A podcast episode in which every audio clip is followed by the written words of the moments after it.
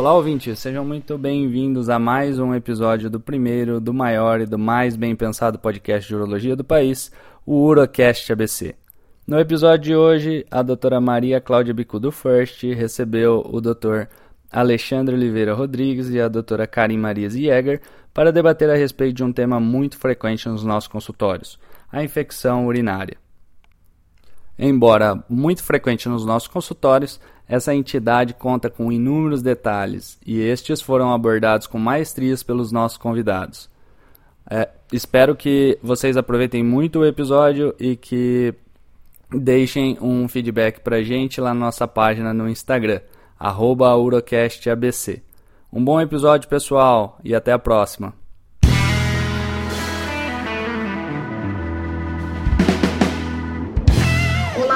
Ouvintes! Obrigada pela introdução, Vinícius. Sempre uma alegria poder participar do Urocast. Hoje iremos abordar um assunto de extrema relevância pela sua elevada incidência, que é a infecção do trato urinário. Para falar sobre o assunto, trouxemos dois especialistas na área e grandes amigos. Dr. Alexandre Oliveira Rodrigues, membro titular da, da Sociedade Brasileira de Urologia, médico assistente da disciplina de Urologia da Faculdade de Medicina do ABC e pertencente ao grupo da disfunção miccional. Ale, muito obrigada, seja bem-vindo ao nosso Urocast. E doutora Karen Anzolt Jäger, de Porto Alegre, espero que eu tenha acertado dessa vez a pronúncia.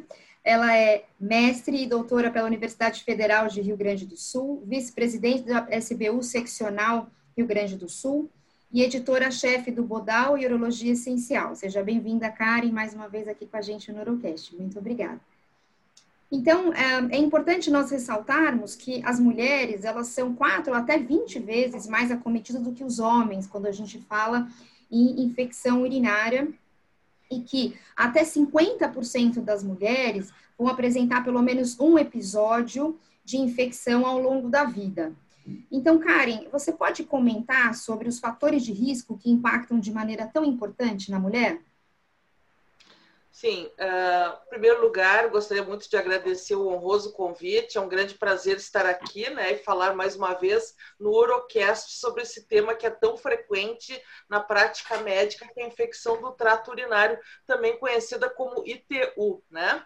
Então, na verdade, essa condição, uh, muitas mulheres são, as mulheres são muito mais acometidas do que os homens. E por que isso aí? Uh, por quê? Porque a mulher, na verdade, tem uma série de fatores de risco a mais que o homem não tem, né? Uh, dentre eles, o que, que, a gente poderia dizer? Em primeiro lugar, a idade. A gente sabe que pelo menos 7% das mulheres, em todas as idades, vão ter uh, infecção urinária, mas atinge alguns picos. Os picos de incidência entre os 15 e os 24 anos de idade, e depois nas mulheres pós-menopáusicas, uh, outra vez. Ou seja, uh, geralmente no início da vida sexual aumenta muito a incidência das infecções urinárias e depois da menopausa com as alterações do climatério e da própria menopausa. Então a idade e o desafio da, da relação sexual são dos fatores de risco se sabe que quanto maior o número de relações sexuais, maior por semana, maior o número de infecções urinárias que as mulheres predisponentes têm. Chega a aumentar nove vezes se tem mais do que cinco relações semanais. Né? Ah, a hereditariedade também é outro fator importante. Conhece famílias inteiras em que fatores hereditários estão implicados, ah, então, numa mesma linhagem. Uh, e as questões, então, uh, com relação à anatomia, as distopias, a gente sabe que uh, na anatomia feminina, o, a, o introito vaginal, a uretra e o ânus são muito próximos. então, isso deixa a mulher mais predisponente a contaminações do trato digestivo tanto para a vagina, mas principalmente para o trato urinário, e muitas vezes ordenhado durante a relação sexual. Uh, que outros fatores a gente teria? Então, a própria, o próprio a distopia. As mulheres que têm prolapsos de órgãos pélvicos podem ter resíduos urinários aumentados, podem ter dificuldade do esvaziamento vesical, podem ter também uh, alterações tróficas, de, de, diminuição da circulação sanguínea, diminuição do aporte dos anticorpos, dos leucócitos, uh, fissuras que podem colonizar por bactérias e deixá-las mais predisponentes, e o comprimento uretral. A mulher tem uma uretra muito curta, de 3 a 6 centímetros, enquanto o homem costuma ter mais do que 20 centímetros. E uma outra situação ainda que eu levantaria são os hábitos retentores. A mulher, desde a infância, ela é criada a ter hábitos retentores, tanto para contenção de fezes, quanto de gases, quanto de urina, e isso muitas vezes por quê? Porque não há banheiros adequados para as mulheres, as mulheres têm que urinar de pé, não podem esvaziar adequadamente a sua bexiga e acabam levando isso, às vezes, pela vida inteira. Né? E existem vários fatores, eu estou citando alguns que provavelmente sejam os mais uh, importantes. Perfeito, Karen. A gente tem sempre que levar, então, em consideração a idade, a história é muito importante, a anamnese dessas pacientes e, obviamente, o exame físico, né? Então, Alexandre, essas pacientes muitas vezes é uma queixa extremamente frequente que a gente tem no consultório. Elas chegam uh, até o especialista e elas já tiveram vários episódios de infecção e muitas vezes já fizeram uso de múltiplos antimicrobianos. Como que elas se apresentam? Que pontos que são importantes? O que que você valoriza? Assim, claro que todos esses pontos que a Karen colocou como fator de risco, mas o que que você leva também de importante? Primeiramente, eu gostaria de agradecer o convite, né? Esse programa já acabou de completar um ano e está sendo um, um, sucesso aí dentro do primeiro Eurocast aí sobre urologia no Brasil e está sendo um sucesso. Parabéns aí ao, aos idealizadores aí do projeto, né? É como você falou, Claudia, realmente é, é uma queixa muito frequente no consultório de geral, de urologistas gerais, não são só especialistas em disfunção miccional que tratam disso, então a gente precisa ter uma, umas, umas noções, sim, para conduzir esses pacientes. O que, que, eu, que, que eu faço geralmente na prática, tá? Primeira coisa é lembrar que muitos pacientes se apresentam dizendo, oh, doutor, eu tenho muitos, muita cistite, tenho muita infecção, tenho, isso eu tenho há muito tempo, sempre tive isso. Então, o primeiro fato, a gente precisa lembrar de, de que existem outras formas de cistite. Então, a primeira coisa a gente tem que tentar é, lembrar que a gente precisa, para começar, depois, se a gente for tomar alguma conduta, ter uma, uma infecção documentada dessas pacientes, tá bom? Então, eu sempre penso de uma forma bem prática, é o que pode levar essa paciente a ter infecção de repetição. Então, eu, eu, eu divido mais ou menos mentalmente, é, lembrando na parte urológica, na parte ginecológica e na parte intestinal. Então, acho que isso é um roteirinho que a gente pode fazer na prática para tentar entender. Então, eu preciso, eu, come, eu começo é, vendo na história, se ela teve intu na infância, então intu na infância pode ser uma dica dela ter, ter algum probleminha, alguma malformação, tanto da parte urológica como ginecológica. É, sobre intrus febris, aí a coisa já começa a mudar um pouquinho, como se ela já teve, se ela teve pielonefrite no passado, ou intu com dor lombar, a gente já pode pensar também em alguma alteração no trato urinário tento é, identificar bem a história quando foi o início dos quadros, como está sendo essa periodicidade das infecções, tá bom? A gente tem que lembrar que existem as infecções de repetição e as, e as, as recorrentes, ou seja, as infecções que a paciente está se reinfectando e aquelas infecções que foram mal curadas, que não teve um tratamento adequado. Então, isso aí também eu acho que é importante para a gente poder ter um, um, norte aí de como a gente vai investigar e como a gente vai tratar essas pacientes. É, como, como a, a Karen já falou, né, a vida sexual aí está bem associada com as estudos e repetições, então eu tento é, conversar bem, tirar bastante informações. É, a, a, paciente tem, usa, faz, apesar de ter algumas dúvidas ainda, mas se ela usa ducha vaginal, se ela usa espermicida, se ela faz uso de diafragma, né? É, se ela tem se ela tem coito anal, então isso pode, a gente pode orientar e melhorar as condições da mulher. Eu acho que vale a pena é, sempre a gente tirar uma história para ver se ela tem algum alguma indício de alguma doença que pode estar alterando a imunidade dessa paciente. se ela tem alguma doença reumatológica, se ela faz usos de remédios que, que tem comprometimento imunoterápico, né? É, da parte intestinal, eu sempre quero, eu sempre vejo como é o padrão, o padrão intestinal dessa paciente, se ela não tem obstipação, que pode ser um fator que pode atrapalhar. A gente sabe que as mulheres obstipadas, ela tem uma, uma colonização é, intestinal bacteriana maior, e a gente sabe que a, a, a, grande, a grande maioria das, das infecções são de germes que são é, enterobactérias, então isso pode ter um impacto. Também pergunto sobre como ela faz essa higiene, a gente já sabe essa história, às vezes algumas mulheres elas fazem a, a higienização no sentido da vagina e isso aumenta a contaminação vaginal. É, na história ginecológica, é, eu também pergunto, apesar de a gente ter dúvida também na literatura, mas é, sobre o uso de absorvente interno e coletores ginecológicos, hoje é uma coletores menstruais, né? Hoje parece que tem uma as mulheres jovens é, tão, muitas são adeptas a essa, a é, é essa forma de técnica, então a gente tem dúvida se isso pode atrapalhar ou não, mas na, na dúvida eu acho que vale a pena a gente, a gente é, orientar isso. Eu acho que vale a pena também, acho que uma coisa importante é, e uma dica talvez a gente tem que lembrar que aí, o, o padrão miccional tem que ser bem investigado também. A grande maioria das mulheres, ah, o distúrbio de esvaziamento na mulher, né, a obstrução infravesical na mulher, não é um diagnóstico muito simples. Hein? Por quê? Porque a maioria dos homens, a maioria dos, dos urologistas correlaciona o distúrbio miccional do homem e da mulher. Então ele acha que a mulher vai ter o mesmo o mesmo padrão do homem, né? Jato fraco, esforço miccional, esvazamento completo. E, às vezes não é isso que acontece.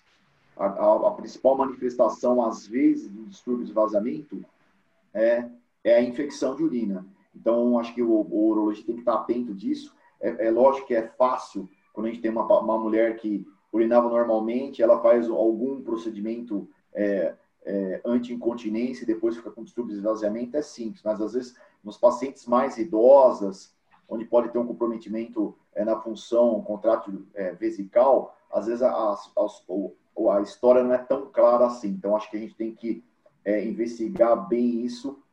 Eu acho que vale a pena. É, e ficar atento também, que nem eu falei, alguma dica alguma dica de alguma outra forma de cistite. Quando a mulher vem com essa história que ela tem é, essas infecções de repetição e eu não tenho nenhuma infecção documentada, eu faço um screening básico, exame de urina, glicemia, função renal, ultrassom, e se isso tudo for normal, o exame físico também, o que eu oriento, dela colher um exame de urina 1 por cultura e antibiograma na vigência dos sintomas. Isso aí pode dar uma dica para nós também, se ela tem alguma outra forma de cistite.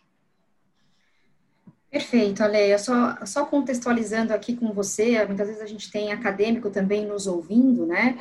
Então, lembrando que os principais sintomas relacionados à infecção urinária seriam o aumento da frequência, uma alteração do odor da urina, muitas vezes se apresenta com urgência miccional, eventualmente hematura, que seria presença de sangue na urina, e que pode também apresentar febre e até confusão mental em casos mais complexos que a gente tem aí, em casos mais de maior gravidade.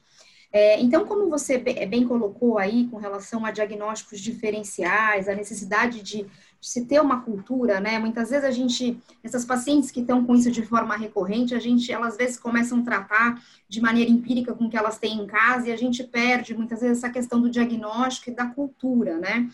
Então, Karen, do ponto de vista assim, diagnóstico diferencial, é, que, quais os diagnósticos são importantes a gente afastar e que exames você inicialmente pede? O Alexandre já pontuou aí algumas coisas, você concorda com ele, faz alguma coisa diferente? É, eu acho que a discussão realmente é muito importante. Os pontos que o Alexandre ressaltou são todos bem importantes. É uma paciente, principalmente as que têm infecções urinárias de repetição, a gente tem que perder, entre aspas, um pouco mais de tempo com elas. O sucesso do tratamento não vem de uma terapia única, geralmente é uma terapia multimodal, e a gente tem que conhecer bem os hábitos dessa paciente, entender bem quem ela é, o grau de sofrimento que ela tem e, e sobretudo, fazer um diagnóstico preciso da situação. A gente sabe que numa paciente que tenha um diagnóstico clínico, por exemplo, tenha disúria e polaciúria, que são os sintomas básicos da, da cistite, da infecção urinária baixa. e ela não tenha nenhum corrimento ou irritação vaginal, aquele quadro corresponde à infecção do trato urinário em mais de 96% das vezes. Esse é um estudo clássico né, de, de Seminiuk, é, de 99, que já foi reproduzido algumas vezes. Então, esse quadro de disúria e polaciúria, sem nenhuma irritação vaginal, é, ele realmente, é só o quadro clínico já é muito diagnóstico. Então, é, pacientes que tenham quadros isolados, você me perguntam isso, né? Ah, se chega uma paciente, uma vizinha minha com essa situação, eu estou autorizada a tratar sem uma orocultura? É domingo de noite, é sábado, é na praia. Eu estou autorizada com um quadro clínico desse tão característico, eu estou autorizada sim. Obviamente que eu vou ter que escolher os antibióticos mais adequados. E aí cabe uma discussão quando realizar a orocultura, né? Em que situações realizar a orocultura. Uh, então, posso coletar uma orocultura antes do tratamento e aguardar aquela orocultura quando possível. Infecções recorrentes é sempre recomendável. Pacientes que tenham sintomas não totalmente típicos é recomendável. Pacientes que tenham, uh, que sejam gestantes, homens também, se, se faz sempre uma orocultura. Quadros de pielonefrite também. Então, essas são as principais indicações de eu coletar uma orocultura, mesmo iniciando em seguida um tratamento empírico. Uh, bom, nós falamos sobre diagnósticos diferenciais. Existem, então, vários diagnósticos diferenciais, a gente tem que estar atento. Uh, então, uma história mais detalhada geralmente já nos leva a pensar sobre isso. Uh, por exemplo, uh, uretrites, né? Uretrite feminina, muitas pessoas não pensam nisso, pensam uretrite como uma situação masculina, mas as mulheres também podem ter uretrites. E que tipo de agentes poderiam levar essas uretrites? Uh, os mesmos, geralmente, que acometem o homem, o gonococo, a clamídia, as riquetes, tipo micoplasma, ureaplasma, uh, eventualmente até a cândida, a cândida pode dar uretrite, uh, a gardnerella eventualmente também pode dar, tricomoníase também pode dar.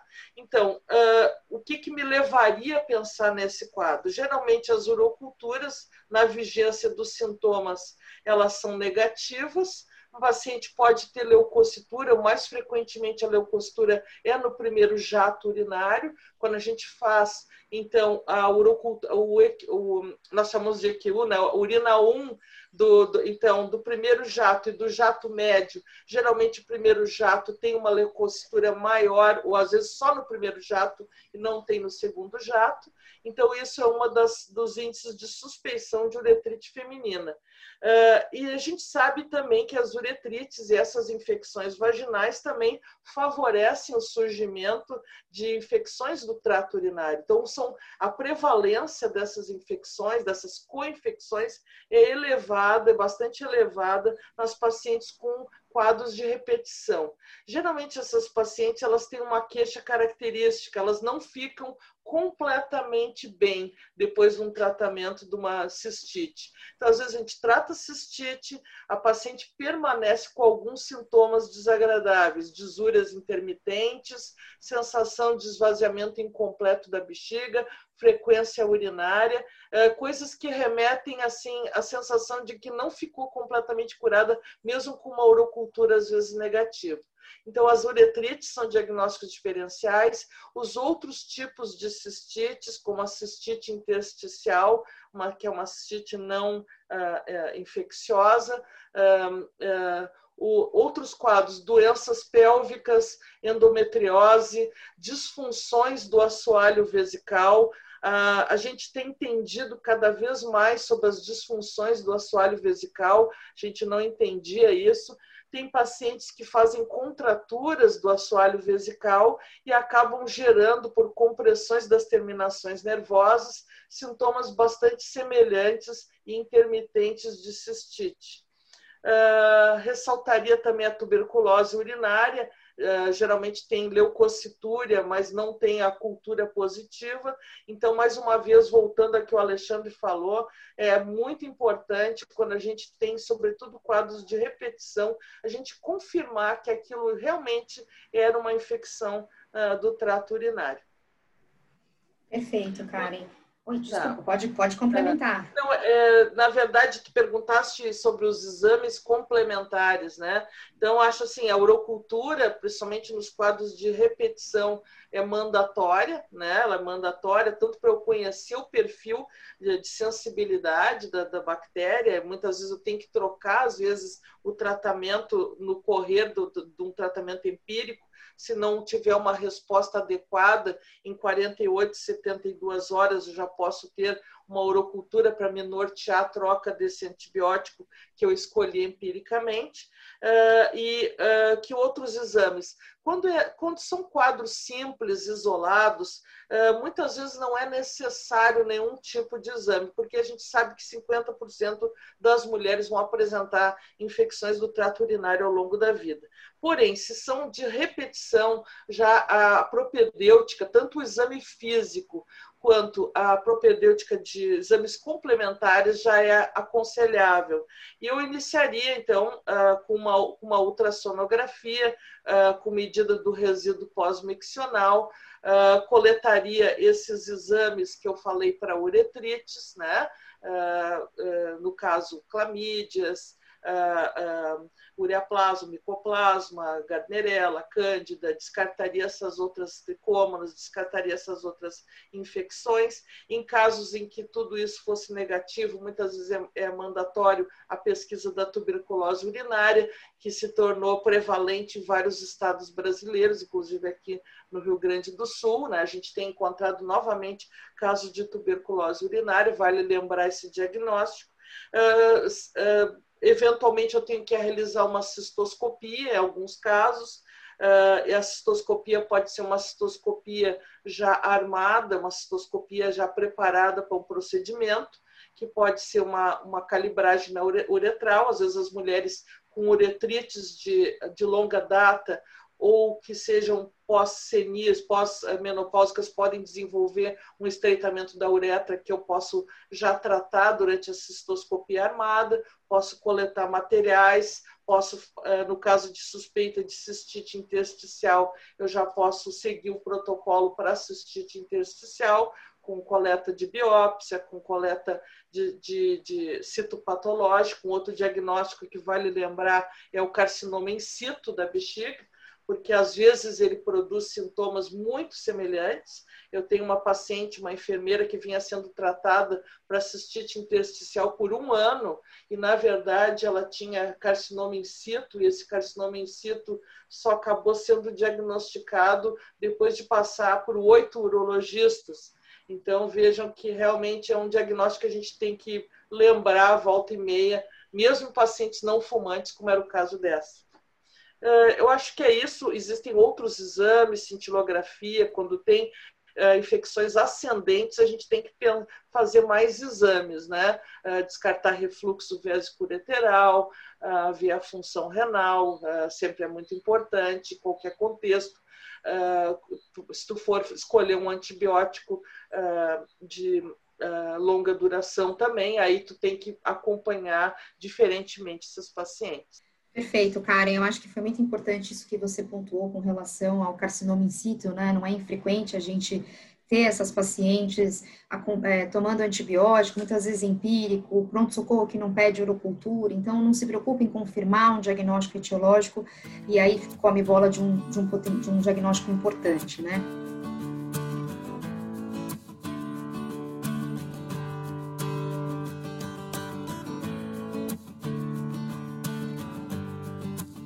É, e aí, outro ponto que, você, que vocês colocaram foi com relação aos sintomas. Então, eu entendo que é muito importante a gente dispensar um tempo que não é só um sintoma urinário, é uma paciente tratar como um todo, então entender a história, exame clínico, exame físico, tudo isso é muito importante é, nesse, na condução dessas pacientes, né?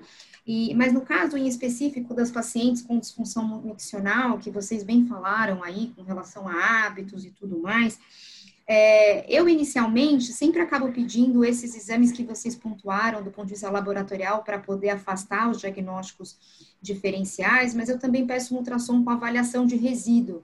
E, e aí, diante da, da suspeita de uma, uma disfunção miccional associada, Alexandre, Você pede mais alguma coisa? Eu às vezes peço uma fluxometria. Você acha que tem é, em que momento você talvez lançaria a mão de uma urodinâmica? Como que você conduz a paciente quando você tem essa suspeita? A gente tem uma suspeita de disfunção miccional, seja ela na história, seja por ou seja um exame físico que você vê uma, uma uretra mais fixa, é, a, o ultrassom eu sempre peço ultrassom com resíduo, o ultrassom vai dar essa dica para nós do resíduo. A gente pode ver se tem espessamento vesical, se tem divertículo vesical, isso pode dar uma dica. Eu acho que a principal é cirurgias pélvicas, cirurgias uretrais, é, cirurgias anti-incontinências. É, acho que essa é a grande dica para a gente pensar em disfunção miccional. A urofluxometria pode ajudar sim, é uma coisa muito simples, prática, que a maioria dos urologistas tem no consultório, então o acesso é muito fácil. E naqueles casos que a gente tem mais, a, a dúvida é relevante mesmo, eu acho que a gente tem que partir para o estudo dinâmico. O estudo dinâmico vai definir isso para nós e a gente vai conseguir, porque se a gente, se a gente não melhorar o esvaziamento vesical dessa paciente, é, teoricamente a gente não vai, o cerne do problema está aí e a gente não vai conseguir resolver o problema dela dessas infecções. Perfeito. Eu costumo sempre é, explicar para essas pacientes, até desenho para que elas entendam a anatomia e a importância de manter saudável não só trato, o trato genital, a parte digestiva, essa orientação toda que vocês falaram, mas eu explico que, embora exista essa proximidade, o maior ah, o mecanismo de defesa é a eficiência da micção. Então, a gente tem que é, avaliar isso muito bem e, e, até o que motiva a gente falar para essas pacientes que pós-relação elas devem urinar, enfim, o que, o que motiva aí as orientações que a gente, que a gente faz. É, Karen, uh, pensando já no tratamento inicial uh, dessas pacientes e, e, que a escolha do antibiótico, por vezes, nesse primeiro momento, acaba sendo empírica, como vocês disseram, Uh, e que idealmente a gente deve pensar no perfil de resistência do antibiótico e que ideal ele deve ter, ser menor do que 10% na comunidade, que não deve ser indicado quando maior do que 20% a resistência do antibiótico. É, eu sei que você fez um estudo, uh, conduziu no seu, no seu serviço um estudo sobre uh, o perfil de sensibilidade dos antibióticos. Comenta um pouco para a gente e sobre a sua escolha inicialmente aí no tratamento. Uh, realmente essa pergunta é bastante importante. Em muitos cenários, uh, a gente tem que iniciar um antibiótico empírico, né? Uh, então é por isso que é muito importante a gente conhecer quais são as diretrizes da escolha de um tratamento empírico no trato urinário. A primeira questão importante, então, quando eu escolho um tratamento empírico para o trato urinário, essa droga tem que ter uma alta concentração urinária. Não adianta, eu vejo às vezes alguns laboratórios testando vários antibióticos uh, num, in vitro para aquela bactéria que acaba crescendo na urocultura, e se tu vai ver, aqueles antibióticos nem todos têm aplicabilidade por uma infecção do trato urinário, ou seja, não basta ter sensibilidade na urocultura se aquela droga não tem alta concentração urinária depois. Então, primeiro princípio, alta concentração urinária do fármaco porque é assim que a bactéria vai poder ser atingida. A segunda, a segunda questão, e talvez bem ou tão mais importante, é a questão da resistência bacteriana, como tu mesmo falaste. Quando se faz um tratamento empírico, ele tem que ter em vista isso mais do que nunca hoje em dia, com o um aumento crescente da resistência bacteriana, que inclusive é uma das grandes preocupações da Organização Mundial da Saúde como ameaça à humanidade. Antes da pandemia, aliás, era o assunto da vez o tempo todo, né? Ainda continua sendo, está meio ofuscado pela pandemia, mas continua sendo porque isso corre paralelo, né? Uh, então, uh, se sabe que para a escolha do antibiótico empírico, eu tenho que acertar mais do que errar. E para poder acertar mais do que errar, se estabeleceu que 10, menos que 10% de resistência comunitária seria o ideal, e se tiver mais do que 20% de resistência comunitária, as bactérias previsíveis naquela infecção, não está indicado, seria até, vamos dizer assim, um erro né, de escolha. Uh, então, por isso, a gente conduziu esse estudo. Existem outros estudos, estudo ARESC, é o estudo mais uh, importante nesse cenário de resistência bacteriana, mas ele já tem alguns anos. Nesse, nesse estudo ARESC, que foi multicêntrico, foi conduzido pelo professor Naber em 2008, é, continua sendo a referência, porém a gente quis também entender na nossa realidade aqui como é que andavam essas resistências. Então a gente fez, a gente uh, analisou mais de 9 mil uroculturas, Uh, que vinham de, de, pacientes da comunidade aqui da região, num laboratório de alto fluxo. Isso foi, foi publicado ano passado e o retrasado também. E essas 9 mil uh, uroculturas, quase 10 mil uroculturas, a gente separou em algumas faixas etárias. Então, primeiro a gente separou em mulheres, homens, depois mulheres naquele perfil de idade fértil, por que idade fértil? Porque muitas vezes a gente tem que iniciar numa gestante ou uma paciente que a gente não sabe se está grávida ou não. A gente gostaria de saber quais são as opções de tratamento mais adequadas e ver se a gente estava escolhendo a, os mais, mais apropriados. E o que, que a gente verificou? Nessas pacientes em idade fértil, uh, na, na, na, nossa região, uh, o obviamente que a Escherichia coli foi a bactéria mais comum e por isso a gente acessou ela com o seu perfil mais completo, uh, se verificou que os antibióticos com maior sensibilidade foram a nitrofurantoína, a fosfomicina trometamol e a gentamicina e a moxicilina clavulanato. Todas elas tiveram menos de 10% de resistência bacteriana. Ainda poderiam ser utilizadas as quinolonas, que tiveram em torno de 89%, poderiam ser utilizadas. Uh, já a sulfametoxazol temetoprim, que muita, muitas pessoas estão estão prescrevendo de novo e nos Estados Unidos voltou para os guidelines em alguns contextos de acordo com essa resistência, aqui não poderiam ser utilizados porque estavam em 75% de, de sensibilidade, ou seja, acima dos 20% de resistência. Já os pacientes com mais de, de 60 anos, que a gente analisou também uh, o perfil de sensibilidade, uh, muitos dados foram sobrepostos, a sulfametoxazol trimetoprim teve pior desempenho ainda, em torno de 60%, já as quinolonas já não poderiam ser utilizadas porque já tinham uh, 85, uh, 75% de, de sensibilidade só. Então, as quinolonas já não, não, não seriam indicadas como primeira escolha nessa, nessa faixa etária. Então, uh, vejam como é importante a gente ter conhecimento disso, né? Porque muitas vezes a gente acaba uh, fazendo uma prescrição auto, automática, né? E não fazendo uma, reflex, uma reflexão em cima disso. E o que eu gostaria de ressaltar muito, eu acho que isso é até um trabalho uh, que a gente deve fazer de reforço, é que não se deve mais, pelos todos os guidelines principais, prescrever quinolonas como primeira opção nas cistites não complicadas empiricamente não se deve utilizar e quando se tiver um antibiograma e houver outras opções, deve-se utilizar outras opções. Por quê? Porque as quinolonas, embora sejam drogas ótimas, elas são responsáveis, são corresponsáveis também pelo aumento da resistência bacteriana, por induzirem resistência cruzada.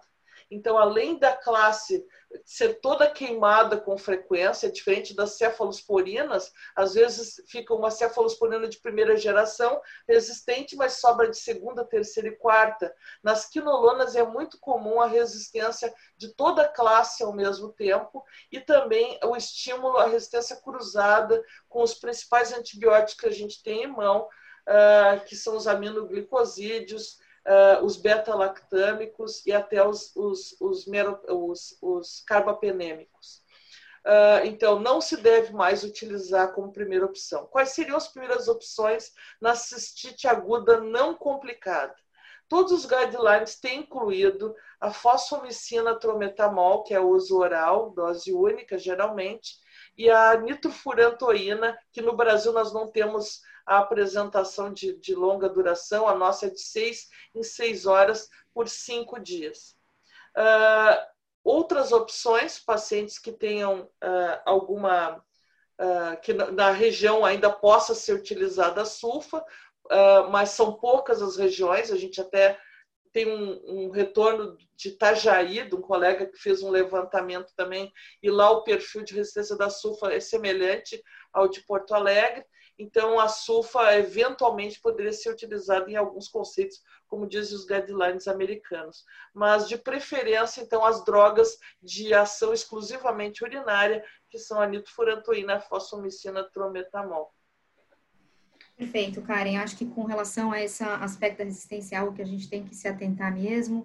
Por vezes a gente se orienta pelo guideline americano, europeu, e embora seja importante a gente conhecer o perfil de resistência na nossa comunidade, no hospital em que nós estamos inseridos, né?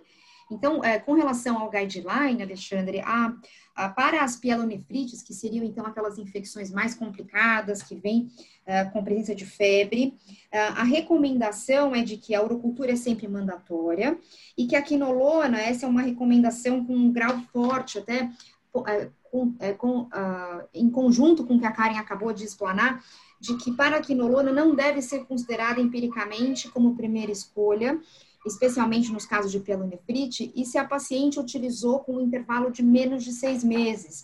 Então, talvez aí ponderando a questão da resistência e um caso de infecção mais grave, né?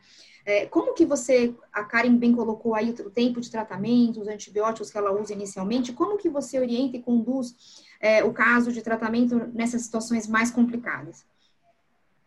A gente, acho que a gente precisa dividir o quadro em, em, nessas, dessas infecções aquelas pacientes que têm fatores de risco bem evidentes e as que não. Ou, ou, seja, aquelas que a gente pode, teoricamente, quando a gente fala as pielonefrites complicadas e não complicadas. Se for uma, uma infecção complicada, aí, aí a coisa começa a ficar um pouquinho mais difícil, porque aí tem que ser o tratamento hospitalar mesmo. Então, você tem uma paciente que tem uma, alguma malformação do trato urinário, tem obstrução do trato urinário, sofreu instrumentação, gravidez, diabetes compensado, imunodeprimido, se ela já teve uma, interna, uma, uma, uma infecção recente que não teve sucesso de tratamento, uma internação prolongada, internação no UTI, se ela já teve uma cultura com uma bactéria muito resistente, aí a coisa começa a ficar um pouco mais complicada, aí tem que ser hospitalar mesmo. Acho que de opções que a gente já a gente vai até falado já, acho que dispensa encefalosporinos de terceira gerações, tasobactânicos, piperacina, genta, gentamicina e amicacina, que ainda são agentes que a gente usa e com sucesso, os, os etapenêmicos, é, acho que é, essa situação é uma. Se agora, se a pessoa tem uma pelonefrite, uma pelonefrite não complicada, né, o que os guidelines falam para nós, a gente pode usar é, aminoglicosídeos, amoxicilina é uma opção, cefalosporina de segunda geração ou de terceira geração, que às vezes a pessoa pode fazer isso até em regime em regime é, ambulatorial. É, das quinolonas, ó, os guidelines falam da levofloxacina, né? É o único que eles, eles citam nessa situação. Mas eu acho que a quinolona, que a, é, a Karen falou bem, a gente tem que, tem que sempre tomar um pouco de cuidado. Eu acho que a gente fica restrito mais para essas medicações que são umas medicações mais é, segunda, vamos falar assim, para casos mais complexos mesmo. Mas eu acho que a grande questão é a gente, é a gente na prática, considerar as, as complicadas e não complicadas para a gente poder ver, principalmente, se vai, vale a pena. O que a gente vê muito hoje é muitas pielonefrites não complicadas em regime é, hospitalar com drogas de amplo espectro, né? Que talvez isso aí levando a essa história que a gente acabou de falar aí da resistência bacteriana. Perfeito, Ale. Então, o que tem que ficar de mensagem para quem nos ouve é que uma coisa é a cistite, então a infecção do trato urinário baixo, e a outra coisa é a pielonefrite, que pode ser, se apresentar de uma maneira mais complicada e com mais repercussão aí uh, para o paciente, deve ser tratada de acordo com a sua com a sua gravidade. E só para lembrar de que a leucocitura, aquilo que foi dito com relação ao exame de urina, não demonstra a gravidade da infecção, né? Então, isso é um ponto que vale a pena a gente lembrar.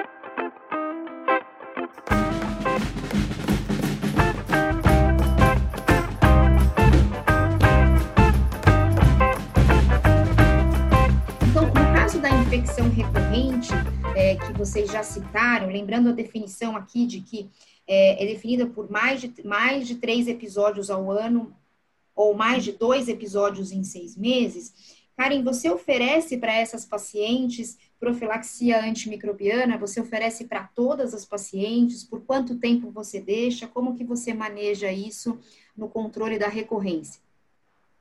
Excelente pergunta, né, Maria Cláudia? Uh, o Alexandre depois uh, vai, eu sei que vai falar um pouco para nós sobre a terapia uh, não antimicrobiana. existe todo um incentivo mundial para que se tente utilizar terapias não antimicrobianas, mesmo em pacientes com infecções urinárias de repetição, por causa do cenário da resistência bacteriana e também em função dos parefeitos de algumas drogas, né? Que hoje em dia a gente conhece um pouco melhor. Uh, por exemplo, a nitofurantoína, uh, se a paciente vai utilizar um esquema profilático, a gente tem que acompanhar pelo menos a cada três meses as provas de função hepática, averiguar a sua eficácia, porque a chance de, ter, de insucesso é em torno de, de 5%, mas existe na maior parte das pacientes, então tem que acompanhar essas pacientes, pelo menos a cada três meses. A nitofurantoína, além dos, dos potenciais danos hepáticos, ela tem que ser avisada a paciente de alguns parefeitos que, se acontecerem, tem que ser interrompidos imediatamente, como ah, disfunções ah, respiratórias, dispneia, tosse seca, porque pode estar desenvolvendo uh, um quadro de pneumonite ou fibrose pulmonar. Uh, a neurite da, da, da nitofurantoína também, a paciente não vai pensar muitas vezes que isso está relacionado com a droga uh, e pode se manifestar como queimação, principalmente nas extremidades uma queimação dolorosa, né? E se soube, se sabe mais recentemente que as quinolonas também podem dar essa neurite irreversível, principalmente nos membros inferiores. E também não se usa quinolona para prevenção, mas também lembrando que quinolona pode dar tendinite e, e alguns distúrbios do sistema nervoso central.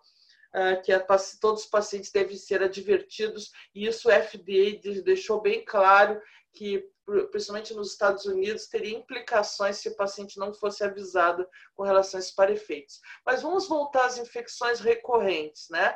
Ah, então, tem pacientes que, apesar de todas as medidas uh, gerais que a gente faça não antibióticas, elas teriam que utilizar sim, porque elas têm uma frequência muito grande, ou os quadros são muito sofridos, e, e faz parte do nosso armamentário terapêutico uh, o antibiótico profilático. Eu citei um deles, que é a nitrofurantoína, né? Então, como é que a gente utiliza esses esquemas profiláticos antimicrobianos? Uh, os, a gente, quando faz um antibiótico profilático, a gente geralmente usa de um terço a, quarto, a um quarto da dose terapêutica. E esse tratamento pode ser uh, diário, como é o caso da nitofurantoína, como é o caso da cefalexina, uh, por exemplo, gestantes, às vezes eu uso cefalexina, então eu uso, no caso da nitofurantoína, a gente usa 100 miligramas, que seria 400 por dia, eu uso 100, Uh, e qual é o tempo. Uh, isso é um questionamento bastante grande ainda nos guidelines, mas em média a maior parte concorda que seria em torno de seis meses de antibiótico profilático. A nitofurantoína pode ser usado, a cefalexina pode ser usado, a sulfametoxazol trimetoprim também, ou só, só o trimetoprim, ou só sulfametoxazol. Às vezes o paciente tem alergia a sulfa, eu posso mandar manipular o trimetoprim. Uh, eu posso utilizar fosfomicina trometamol. A fosfomicina trometamol ela pode ser usada a cada 10 dias, uh, porque é uma droga com perfil diferente das demais. Uh, geralmente o antibiótico profilático a gente administra à noite, porque à noite, porque é um período em que possa o, o, antibiótico ficar mais tempo em contato com a urina e sem esvaziar aquela bexiga, teria um efeito maior.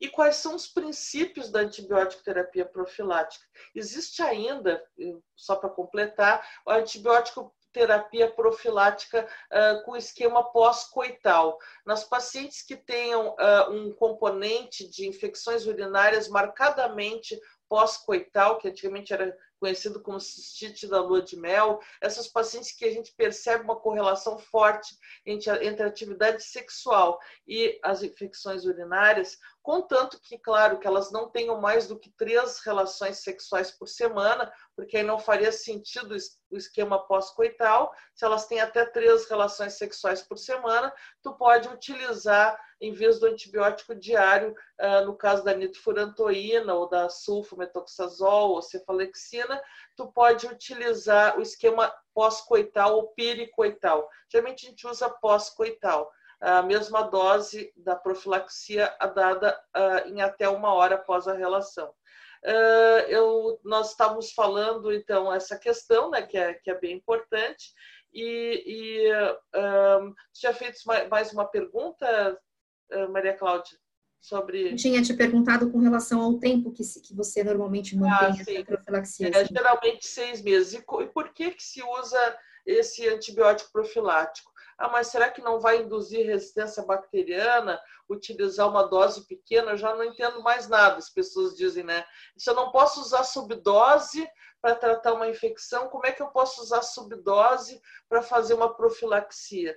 Na verdade, é uma coisa completamente diferente do tratar uma população bacteriana grande, como é o caso de uma infecção urinária, que já está ocasionando um dano tecidual, e tu uh, prevenir a multiplicação de bactérias que entrem inicialmente em pequenas quantidades, porque é assim que começa uma infecção. Então, pequenas quantidades, não precisa usar um, uma bala de canhão, eu posso usar um tratamento, vamos dizer, mais de acordo com a população. Uh, e por que esse tempo, né? O que, que faria esse tempo? O que, que faz algumas pacientes depois ficarem anos ou até a vida inteira sem ter essa repetição das infecções urinárias? Existem muitas, muitas questões aí, mas parece que após a recorrência das infecções, uma camada que é de glicosaminoglicans, que é um tipo um revestimento na, interno na bexiga, que seria um antiaderente, principalmente da Escherichia coli, uh, ela precisaria de meses para regenerar essa camada, depois da repetição. E a gente, então, deixando esse trato urinário em repouso por vários meses, a gente daria tempo dessa regeneração. E a outra situação é que muitas vezes as bactérias, principalmente Escherichia coli, elas formam ninhos submucosos. E esses ninhos, eles de, de, de, uh, demandam algum tempo para aflorarem uh, na superfície. Então, se a gente esperar o tempo para descamação daquele urotélio, a gente também combateria com essas pequenas doses uh, a tempo antes de ter a infecção do trato urinário. essas seriam duas pequenas explicações, né? Excelente, Karen, muito obrigada. É, e aí, como você já citou, que eu ia, a gente tem um roteirinho aqui que a gente está tentando ficar nele, né? Porque o assunto é extenso e se a gente ficar, a gente acaba se perdendo. Então, uh, muito a gente já falou com relação à orientação comportamental, né? E aí eu queria perguntar para o Alexandre com relação a essa profilaxia não antimicrobiana. Os pacientes vêm procurando muitas vezes tratamentos mais naturais. Alguns pacientes eles têm dificuldade realmente em entender essa quimioprofilaxia com antibióticos, são bem avessos ao antibiótico. E aí muito se fala também, Ali, sobre a questão do cranberry, que eu vou colocar aqui é, o que a gente tem no, a, no último guideline, que ele tem um nível de recomendação C, e que a princípio parece que o que tem que ser levado em consideração é o princípio ativo, que seria o PAC, a proantocianidina e, e, que mais a maioria dos estudos não leva tanto isso em, em consideração, né? Então, uh, não, não aponta exatamente quanto dessa, dessa substância ativa tem nos produtos. Então, como que você orienta esses tratamentos naturais? Como orientar a dose do cranberry, que já está tão difundido aí, até as pacientes já chegam tomando, então, às vezes querem tomar in natura. Como que você orienta essa, essa profilaxia não, não não antimicrobiano? Acho que a primeira questão é, são as orientações, né? Então, a gente orienta é uma hidratação adequada, micção de horário, né? As mulheres evitarem de ficar, a gente já, a Carmen até falou desse programa do acesso ao banheiro, as mulheres ficam, às vezes, um período é, em transmissões muito prolongados, é, eu, eu oriento essa questão dos, dos absorventes internos, ducho vaginal, é, coito anal, tratamento da obstipação, higiene anal, uso de espermicida, diafragma, acho que isso é importante, tá bom? E em relação a é, essa outra questão não medicamentosa, né? Em relação, primeira coisa a lembrar da reposição terapia hormonal local, isso é uma coisa ainda que os guidelines falam, alguns, alguns falam muitas evidências, outros não, tem muita controvérsia, mas eu acho que se a, a paciente tem uma atrofia vaginal, eu acho que é válido fazer sim. A gente fala, os imunoativos, né? As populares vacinas aí que a gente tem, é, os guidelines também apresentam como adequado, tá bom? É, uso de probiótico, ainda também sem evidência, é uma coisa que na prática eu acabo não usando. Cranberry agora é uma, é uma discussão grande, porque assim, se a gente for ver os trabalhos que a gente tem, acho que o maior trabalho é uma meta-análise com 24 estudos, tem mais ou menos quase 4.500 é, é, pacientes tratados, parece que não teve benefício. Na prática, o que a gente vê é o que você falou, tem um apelo muito forte por ser um extrato de uma fruta. Então, tem um apelo muito forte com os pacientes. É, e a grande questão, eu acho que a principal questão aí é geralmente essa questão, porque a gente tem ali, tem um suco, a gente tem extrato da fruta, a gente tem pessoas que manipulam, a gente tem é, muitas pacientes que trazem é, formulações americanas, e a gente acaba tendo a questão, justamente isso que você falou, que parece que o PAC que é a, é a grande questão. Então, não tem uma, uma, uma, ainda uma formulação ideal, a gente não tem essa questão. Acho que os trabalhos, a discussão, quando a gente vai ver os trabalhos também, tem uma heterogeneidade muito grande de dose e de uso, eu acho que é essa que é a grande impacto. É, na prática, o que eu vejo é o que os trabalhos falam. Algumas pacientes usam cranberry, estão ótimas, muito satisfeitas. Algumas pacientes usam cranberry e acabam não tendo nenhum resultado. Entendeu? Geralmente, eu acho que a dose mínima mesmo é 400 miligramas que a gente acaba usando. O PAC é no mínimo 36, mas eu, aquele eu falei, é difícil a gente ter uma formulação ideal, a gente tem uma farmácia de confiança para fazer isso, a gente não tem uma marca, é, é, uma marca comercial adequada, então isso, isso acaba atrapalhando. O que eu acho também, o suco, é o suco também, as, as pacientes reclamam por causa do gosto, mas muitas delas acabam misturando com outros sucos e acabam também sendo, sendo um, uma coisa efetiva. O problema é o custo, por causa do suco, né? É, outras coisas que a gente tem na literatura também, que a gente, a gente pensa, que a gente não tem acesso, é a, a demanose, mas a demanose é, só tem um estudo randomizado bem feito que fala que é igual a macrolantina, e instilação vesical ainda não está recomendado, apesar de alguns trabalhos é, com ácido hialurônico, com, é, com glucosaminoglicanos, pensando justamente que minha Karen falou dessa, dessa reestruturação da, da bexiga, com, é, com indritina, mas na prática ainda não é recomendado, ainda não tem uma recomendação para isso, mas é uma opção talvez em casos muito excepcionais, né?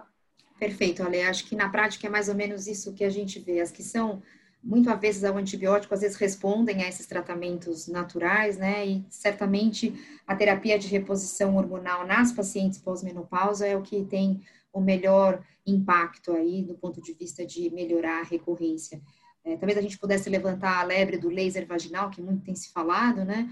Mas é, eu vou deixar a mensagem aqui, sem levantar a lebre para vocês, uh, da colocação da IUGA, que é a Sociedade Internacional de Uroginecologia de 2019, de que o laser vaginal ainda eles não têm trabalhos ou trials o suficiente para comprovar aí a sua segurança e eficácia no tratamento das das, das disfunções aí geniturinárias nas pacientes pós-menopausa, mesmo na incontinência urinária, enfim. Então, acho que a gente tem que olhar para isso com certa parcimônia e talvez conduzir estudos aí para que a gente consiga ter respostas mais consistentes.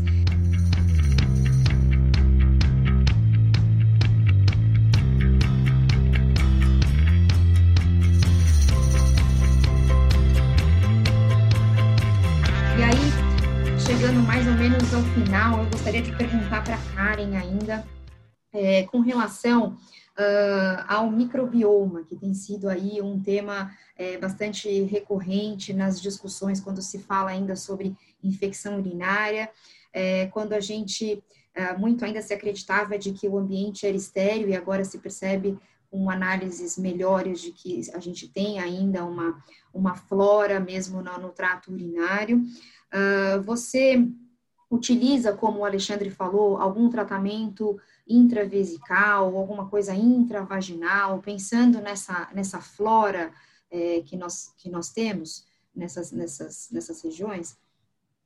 É, realmente são é, agora essa, essa, esse tema tem sido pauta de muitas especialidades, né, da psiquiatria, na neuro, na pediatria, na, na metabologia, endocrinologia e também na urologia. Eu lembro que um, quando eu estava entre, fiz cirurgia geral e eu estava entre urologia e proctologia, um colega meu disse assim: não, que nada, vamos fazer, vamos trabalhar num lugar mais limpinho. A urina é ultrafiltrado plasmático, não tem bactérias, né? Então a gente sabe hoje em dia que não é bem assim, tanto que a entidade bacteriúria assintomática uh, veio para ficar, né? Então há vários pacientes que têm essa colonização por bactérias, sem que, entretanto, isso possa ser chamado de infecção urinária. Então, é muito importante que a gente defina e é, encontre esses pacientes e não comece a tratá-los,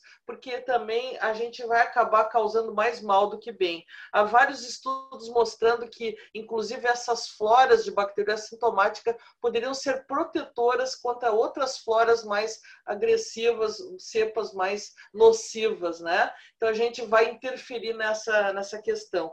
O Alexandre Fornari, meu colega aqui de, de Porto Alegre, a tese de doutorado dele foi sobre microbiota uh, do, do trato urinário inferior.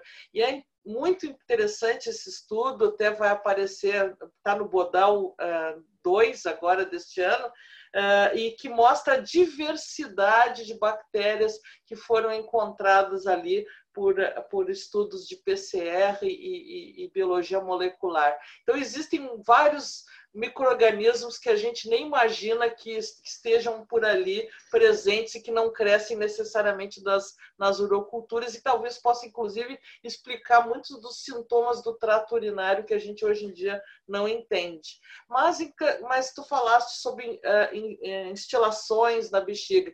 Existe, eu encontrei um estudo pelo PubMed que se fez um, um transplante ou implante de microbiota como tratamento de uma infecção urinária persistente, né? Pacientes com, com infecções urinárias multiresistentes em que tu não conseguia tratar com nenhum tipo de antibiótico já já se fizeram esse essa, esse experimento com transplante e implante de microbiota e pareceu até ser bem é, da, um estudo da, da, do Baylor College, né? É, e foi bem interessante esse estudo porque aparentemente talvez venha, assim como ser feito no intestino em algumas situações, né?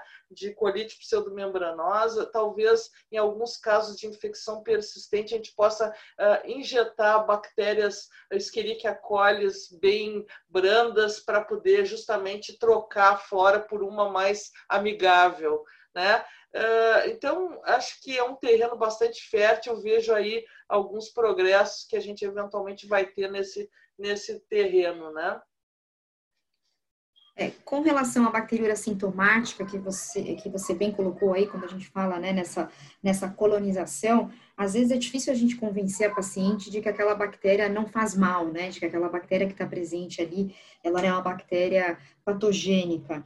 Então, Alexandre, como que você conduz esses casos? Da, é, lembrando de que a bacteriúria sintomática a gente deve é, tratar quando é, o benefício ele é comprovado, né? Como no caso das gestantes, pela morbidade materno-fetal, quando a gente tem algum procedimento urológico em mente, invasivo. Mas como que você é, conduz esses pacientes? Você monitora periodicamente a urina? É, só para que a gente deixe uma mensagem de ordem prática, porque esse é sempre um manejo difícil no, no consultório. Acho que é o que você falou, Claudinha. É, dentro, do, dentro da urologia, acho que esses conceitos já estão começando a ser bem estabelecidos, a gente já está conseguindo quebrar esse tabu. Mas, para outras especialidades, isso é um paradigma.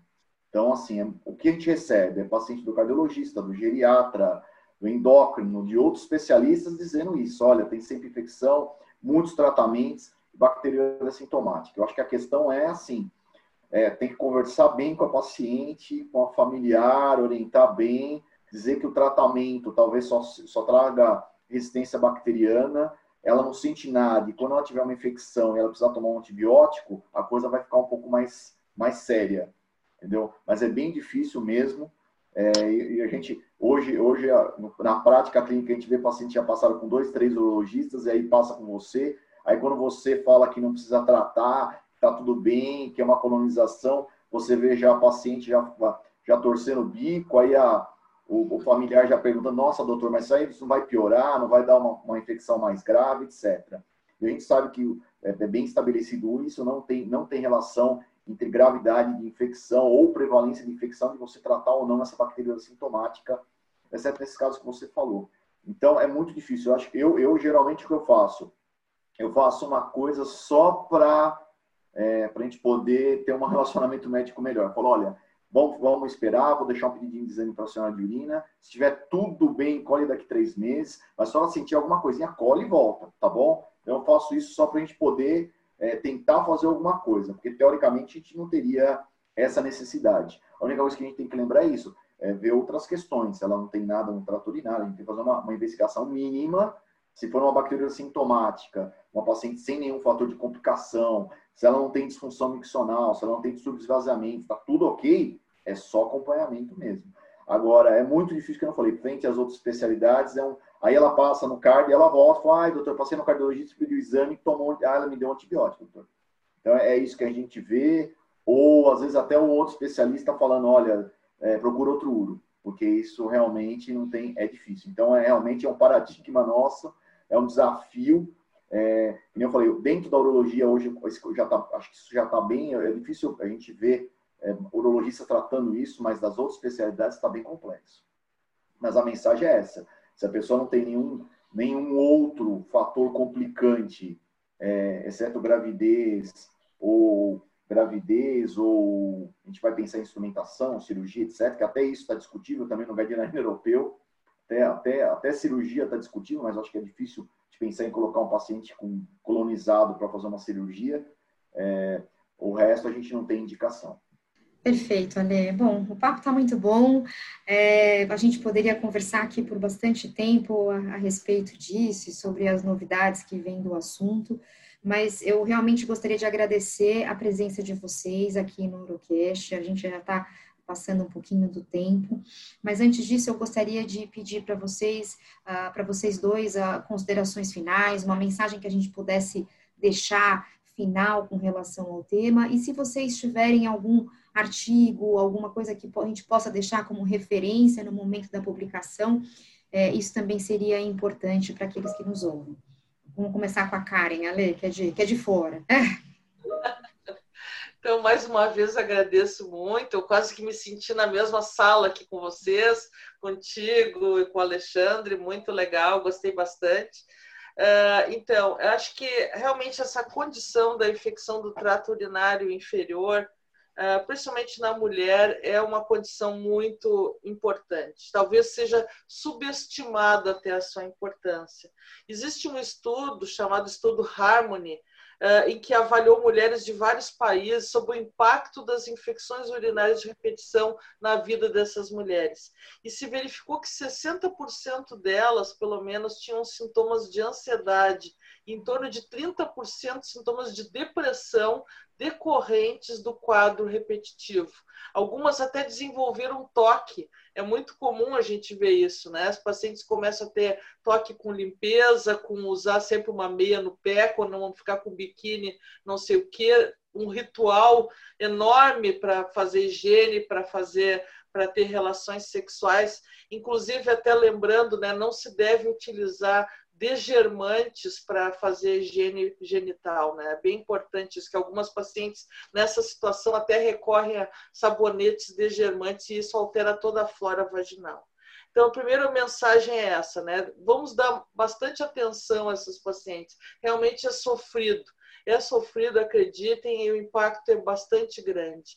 A segunda mensagem, tu pedisse alguma referência acho que é bem importante em quem se debruça sobre isso, quem atende esse tipo de paciente, ler principalmente os guidelines da Associação Americana de Urologia, que é sobre infecção do trato urinário recorrente, que veio de 2019 em diante, e as orientações, os guidelines da Associação Europeia de Urologia, que é sobre cistite de forma geral, infecção do trato urinário, que também já estão há bem mais tempo e sempre sendo atualizadas. E no Brasil, a gente fez o ano passado, ah, pela SBU, juntamente com a Febrasgo e a Sociedade ah, de Infectologia do Brasil, a Brasileira de Infectologia, desculpe, a gente fez um consenso que se encontra no nosso portal da urologia. Está acessível para todo profissional, para todo médico, uh, esse consenso que lá diz muitas dessas coisas que a gente falou sobre hoje e, e acho que vai ser bem útil para todo mundo. Muito obrigada mais uma vez e fico à disposição. Nós que agradecemos, Karen, a sua presença, que sempre engrandece aqui o nosso, o nosso podcast. Ale, gostaria de deixar também uma mensagem, por favor. É, eu acho que a Karen atrapalhou a minha mensagem, né? Porque ela falou tudo que era importante é, eu acho que é isso mesmo. Eu acho que é uma, é uma doença, é uma, uma patologia altamente prevalente, muito comum, muito comum no consultório, na clínica prática diária nossa. Então a pessoa precisa quem a pessoa precisa, então o urologista precisa estar atento, é, estar é, se educando, é, estudando o assunto, é, tem nos guias na cabeça do que como como investigar. Eu acho que talvez a mensagem que eu vou dizer então que não foi falada, então eu vou falar essa que é a resistência bacteriana o uso racional dos antibióticos. Acho que esse é um grande, é um, não só um, é, um, é um assunto realmente do momento, mas é um grande desafio terapêutico mesmo. A gente, vê, a gente vê médicos aí que fazem a mesma prescrição há muito tempo e para eles está tudo certo, sempre funciona, porque a paciente não volta com ele, volta com outro médico. Então, acho que, acho que, acho que a questão, acho que eu vou, então eu vou ressaltar esse tema. E como a Karen também falou, a minha, a minha sugestão de leitura vai ser o guidelines da European. Eu acho que foi feito um, um resumo muito legal, né? Foi, foi coordenado pelo Dr. Boncat, foi é um, é um é muito bem foi muito bem feito. Então aí ele abrange todos os temas de infecção, infecções não complicadas, complicadas, gestações, urosepse. É, lá tem os remédios, as medicações, os antibióticos, dosagens. Está numa forma bem, tá numa forma bem escrita, bem dividida, bem racional. Então acho que vai ser um um, é um belo é um belo guia aí para nosso para nossa prática clínica. Obrigado aí mais uma vez aí pelo convite. Obrigada, Lê. Foi um prazer ter você aqui com a gente então no Urocast. Gostaria de agradecer a todos aqueles que estão no, nos ouvindo e espero que vocês tenham gostado desse mais um episódio aí sobre a infecção urinária e a gente vai ficar à disposição para qualquer dúvida. Um beijo grande para vocês e ótimo dia.